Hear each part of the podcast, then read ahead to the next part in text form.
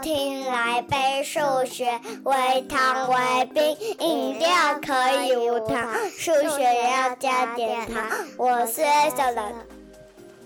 嗨，大家好，我是 Epsilon。今天是二零二一年的六月九号。嗯，这礼拜呢，大家持续受到一个生活上很大的一个改变。对，然后我呢，对我而言也是有一个好消息和一个坏消息。好消息呢，就是雨终于来了。对，那我们因为水库呢进账了足够多的水呢，我们终于不用再限水了，真的非常非常的开心，解决了生活中的一大的忧虑啊。对，那坏消息呢，就是疫情也来了。对，就是在我们所在的苗栗的竹南头份一带呢，最近疫情爆发开来了。对，所以不用烦恼水，然后开始烦恼疫情。对，所以其实大家真的都最近都过蛮辛苦的，对，但是还是要呼吁大家一定要好好的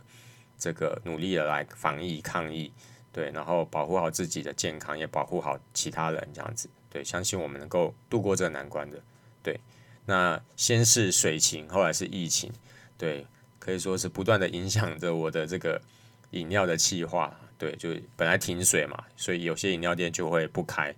那后来是疫情的关系，我们也不太敢到处去买饮料，对，所以只能在家这个叫 foodpanda，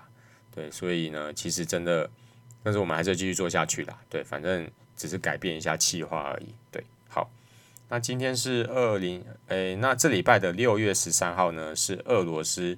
数学家 Grigory Perelman 的生日，六月十三号，对，那这个数学家是俄罗斯的人，然后他呢，应该是我们介绍到现在最年轻的数学家了，对，因为他是一九六六年的六月十三号出生，今年才五十四岁而已，对，很少介绍到这么近代的一个数学家，对，那他特别地方呢，是在于他解决了这个，嗯，解决了千禧年大奖难题里面的庞加莱猜想。好，那我们接下来就要分别介绍这两个到底是什么东西，什么是千禧年？大奖难题呢？这个就是在两千年的五月二十四号，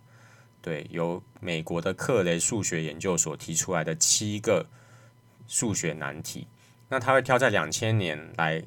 公布这数学难题，很明显就是要跟一九零零年这个希尔伯特提出的二十三个难题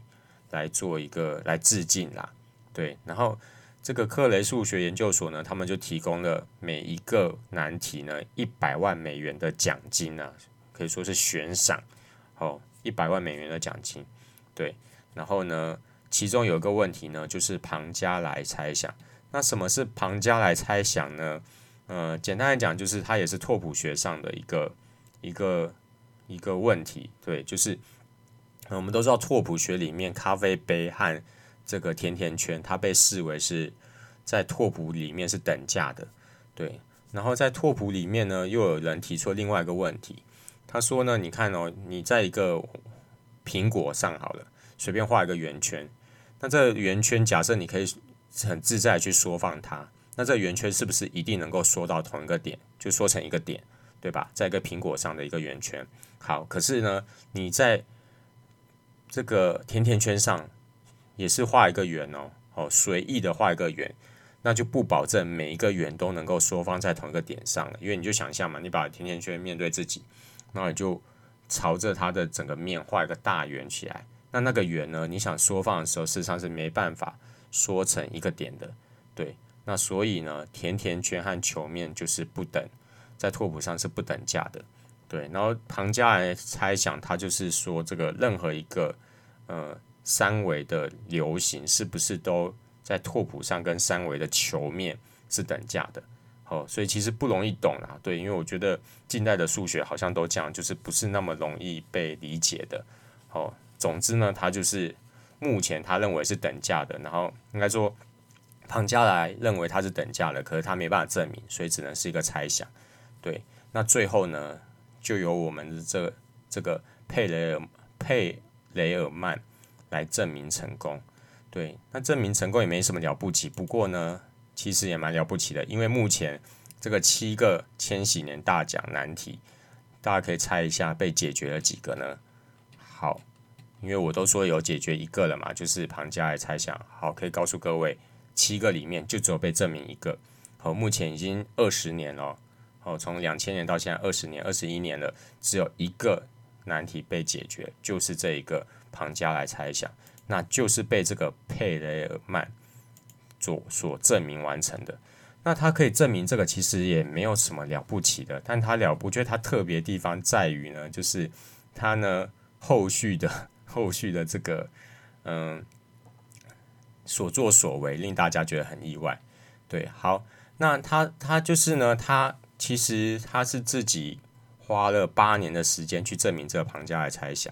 对，花了八年的时间，对，然后呢，他。其实他一开始还没有这个猜想还没成为千禧年难题的时候，他就已经花了五年去研究了。所以，所以他不是为了这个那一百万美元或是什么任何的名声去证明它，只是他觉得这个东西太有趣了。对，然后他证明了五年之后，然后这个开始庞加莱猜想成为千禧年难题，他再花了三年之后，终于把它证明完成。对。那证明完成之后是两千零三年，这两千零三年呢，这个他就把这个问题呢，就是公诸于世嘛，然后就是发表出来，对，然后呢，最重要的是呢，这个这个两千零三年他发表之后呢，其实这个大家呢，就数学界还花了三年的时间去验证他的这一个证明到底有没有错误，所以大家可以就可以知道。这个问题真的是蛮困难的，就是整个数学界还要花三年才能看得出来这个证明是不是完整的。对，好，后来在两千零六年呢，哦，终于证明说这个佩雷尔曼呢，他的证明是对的。所以呢，这么重要一个大奖呢，我们当然就可以这个把数学界的最高荣耀就是菲尔兹奖颁给他。对。但是菲尔兹奖在数学界就等于是数学界诺贝尔奖了，大家可以这样想象，对。但是他拒绝了，他不领这个奖。那之后呢？二零一零年呢？他呢？那个千禧年大奖就是那个克雷研究所，对，又想说好，我们说要解决一个问题，就给一百万美元。他又要颁奖给佩雷尔曼，结果佩雷尔曼又再次拒绝了，对。所以呢，他就觉得说，哇，所以这个人真的就是。很特别，就是他就是他说我都不需要领啊，对对，然后为什么他的原因呢？就是说，嗯，大家都觉得证明结果是正确的，我不需要额外的赞美了，对，然后也不用也不要一百万美元呢，对，所以我觉得，嗯，他就是最后呢，就整个从数学界就消失了，哦，因为我们知道费马最后定理那个证明的那一个怀尔斯，他还有算是享有这个名声嘛，然后有一做一些演讲啊等等。但这个佩雷尔曼呢，整个就消失了，对，然后隐居的感觉，对，所以我觉得他真的算是一个很纯粹的一个数学家，就是他只享受解题的过程，解决难题的过程，但是他觉得说不需要额外的一些奖励，就连数学界的最高荣誉他也不要。我觉得这个真的是非常非常的特别，对，所以这个就是六月十三号出生的佩雷尔曼。今年才五十六岁哦，好，所以算是蛮传奇的一个人物。好，那接下来呢，这个礼拜的饮料呢，是无意间呢，我们在先查到到订的饮料，叫做荔枝 QQ 金萱，对，也就是说金萱茶加上荔枝 QQ，对。然后我在订之前，其实我没喝过，对。然后我订了之前的想象就是金萱嘛，就是像绿茶那一种，然后里面会有一些小。那个白色的 QQ 有点像白色珍珠那一种，对。但是我来的时候发现它那个荔枝 QQ 是一整块的，好像 QQ 冻一样，对。然后一开始喝的时候觉得说，嗯，喝下去就是金萱是金萱，QQ 是 QQ，对。所以喝起来就两者没有很大，但是它的荔枝 QQ 确实我觉得味道还蛮蛮够的，就是蛮刚好的，对。虽然我一开始喝的时候觉得两者没有很协调，但是至少很清爽，很好喝。但是就在我嗯过一阵子过过了，就让它放了一下子再喝之后，我发现它那个荔枝 QQ 的味道有慢慢散到茶里面去，所以茶里面有淡淡的荔枝香，对，还蛮神奇的，就是让它味道更融合，更好喝了。对，然后我真的喝下去就发现那荔枝 QQ 的味道就是变淡一点点了，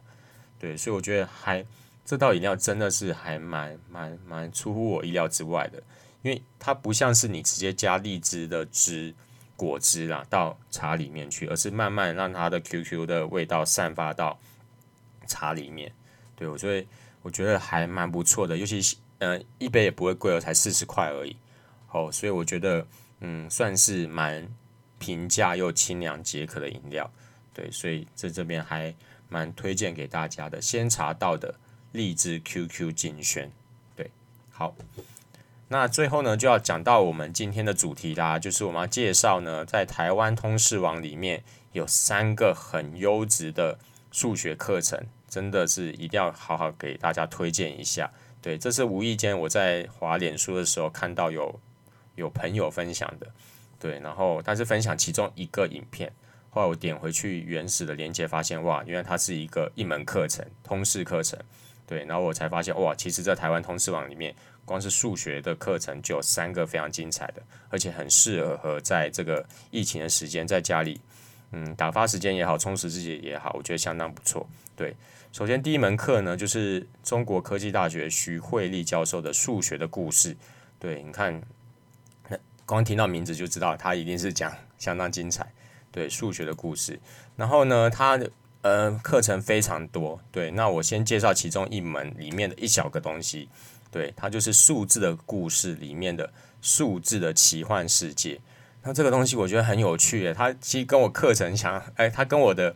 这个节目想要讲的东西很像，只是它当然，嗯，因为人家是教授，所以当然是整个课程的更精实，然后更更丰富这样子。他介绍呢，有一个叫做快乐数的东西。对，这快乐数是什么呢？就是你把这个数字呢，每一个数，每一个位数啊。都把它平方，然后加起来，然后接下来它有一个形成一个新的数嘛，再平方加再加起来，最后会得到一。那这样子这个数就叫快乐数。比如说二十八，它就是个快乐数，因为二二的四，八八六十四加起来是六十八，然后六的平方加八的平方刚好是一百，那一加零加零，所以就是一，所以二十八它就是个快乐数。那再举个例子，三十二也是快乐数哦，因为怎么样？三的平方是九，二的平方是四，所以呢，九加四是十三。那一的平方加三的平方加起来又是十，对不对？然后所以一加零就是一，所以二十八和三十二都是快乐数。不要想说，哎，那是不是每个数都这样？并不是哦。如果是不快乐的数字的话，那它会进入到一个循环里面，就是它最后都会进入到呃这几个数，就是四、十六。三七五八八九一四五四二二十四，然后再进入下个循环里面。譬如说，随便举个例子，像三十七好了，三十七就是三平方加七平方是五十八嘛。五五十八的话，五平方加到八的平方又是八十九，那这样加下去就一四五四二二十四，就进入到这个循环。好，你可以试看看自己，呃，随便找一个数字进带进去，用这个方法算，就是平方和各个位数的平方和加起来。到底你会找到快乐数呢，还是会找到不快乐数？哦，进入到那个循环，对，我觉得就是呵 很有趣的一个东西，对，就是很很神奇的一个东西啦，对。然后在这个数数学故事里面呢，嗯、我还特别推荐就是那个平面国，对，就是我们应该之前有在节目里面介绍平面国，哇，他在平光是平面国就是三堂课，他每堂课一个小时，所以他光平面国就花了三堂课来介绍。对，整整门课是十三堂课，他就有三堂课在介绍平面国，可见这本书真的非常的精彩。那所以大家如果对平面国有兴趣的话，真的非常推荐来台湾通识网去看这个呃徐慧丽教授他对平面国的介绍，非常非常精彩。对，然后而且呃他第一这个这门课的第一堂课呢，他是说他的主题叫跟着线条走，儿童绘本中的数学原理哎。连儿童绘本他都能讲，所以你就知道真的是非常非常的厉害，对，好，所以推荐给大家第一个就是数学的故事，第二个呢是艺术的数学密码，一样是徐慧丽教授的课程，对，艺术的数学密码，刚刚讲故事，现在谈艺术，好，所以真的是可以，我觉得他真的把数学讲得很很普及，很通识化这样子，对，然后嗯，我比较推荐是。呃，数字回文诗跟大家稍微简单介绍一下，什么叫数字回文诗呢？就是我们之前有介绍回文术嘛，回文术就是你从前面念到后面，或者从后面念到前面都一样。譬如说二零零二，好，就是这样子，对不对？然后二零二一一二零二也是这样子嘛，对不对？OK 吧？所以呃，这个就叫回文数。好，所以呢，那他说，那你们能不能用一任何给你一个数字，你把它创成回文数？譬如说四三一，你就把四三一颠倒过来，变一三四，加起来五百六十五，诶，它就是个回文数。八六加六八，哦，直接颠倒过来，加起来一五四，诶，还不是回文？那有没办法继续回文呢？哦，怎么办？有什么办法很稳定的能够利用一个数字去创造回文数出来？哦，这个就是它的这个里面的一个探讨的一个主题，我觉得也蛮有意思的。哦，就是回文数，他把这个课程取名为数字回文式，光是回文数他也讲了一节课，所以说他真的非常厉害。对，然后这里面呢，哦，其中有一个叫数学美术馆三门课，诶，应该说三堂课。第一门第一堂课是铺砖，第二堂课是镶嵌，第三堂课是睡醒。对，然后还有一一堂课是讲和谐之音，就是音乐跟数学。哦，所以我觉得真的每一堂课都非常非常值得去好好的去，嗯，去去听呐。对，所以我觉得真的是很丰富的课程。对，然后接下来呢，第三个第三门课呢，在我们台湾通识网里面呢，是中央大学的单维章教授的。文化脉络中的数学，对，那这个单维章教授当然不用讲，是非常非常有名的，就是他也是我觉得非常非常有数学内涵的一位教授。对，我在这个大学的时候曾经修过他的课，对，我觉得他真的是很很是一个很数学的文人，也是个诗人吧，对。然后呢，这文化脉络中的数学其实是相当有名的一一门课，对，然后我觉得几乎。推荐非常多个，像第一堂课它叫做数学是一种语言，然后呢，接下来还有讲爱学，还有卡洛的的创作，然后还有一门课叫看邮票说数学的大历史。对，你看每一个课我觉得都非常非常精彩，从复数开始的科技文明，对，还有数计算与文明，每一堂课我觉得都蛮值得去看的，对，然后我觉得。呃，特别是数学是一种语言，我觉得大家一定要稍微去看一下。我觉得他真的讲得很不错，对。然后就是，嗯、把数学的本质讲得很清楚，对。所以非常推荐这这一门课，就是这个文化脉络中的数学，大家一定要看一下。对，好。那以上呢，就是三门在台湾通识网里面，我觉得很推荐给大家的。这个数数学相关的课程，对，尤其是在疫情的时候，就在家里，然后如果有大概中学以上吧，国中我还不确定，但是国中如果国三毕业生，我觉得蛮可以看一下的，哦，然后国中啊、高中啊以上，我觉得都可以，嗯、每天看个一一两堂课，对，我觉得对于自己，嗯、他他并不不是要教你一些什么。对，因为它不是一门很深的数学课，可是我觉得你，你，你看完之后，你听完之后，我觉得对数学呢，一定会有不同的一个启发跟看法。对，好，那就推荐给大家啦。那以上呢，就这一节节目内容。如果对于我们节目有任何意见的话，都欢迎你填写 Google 表单，让我们有改进的方向。那感谢您的收听，我们下礼拜三再见喽，拜拜。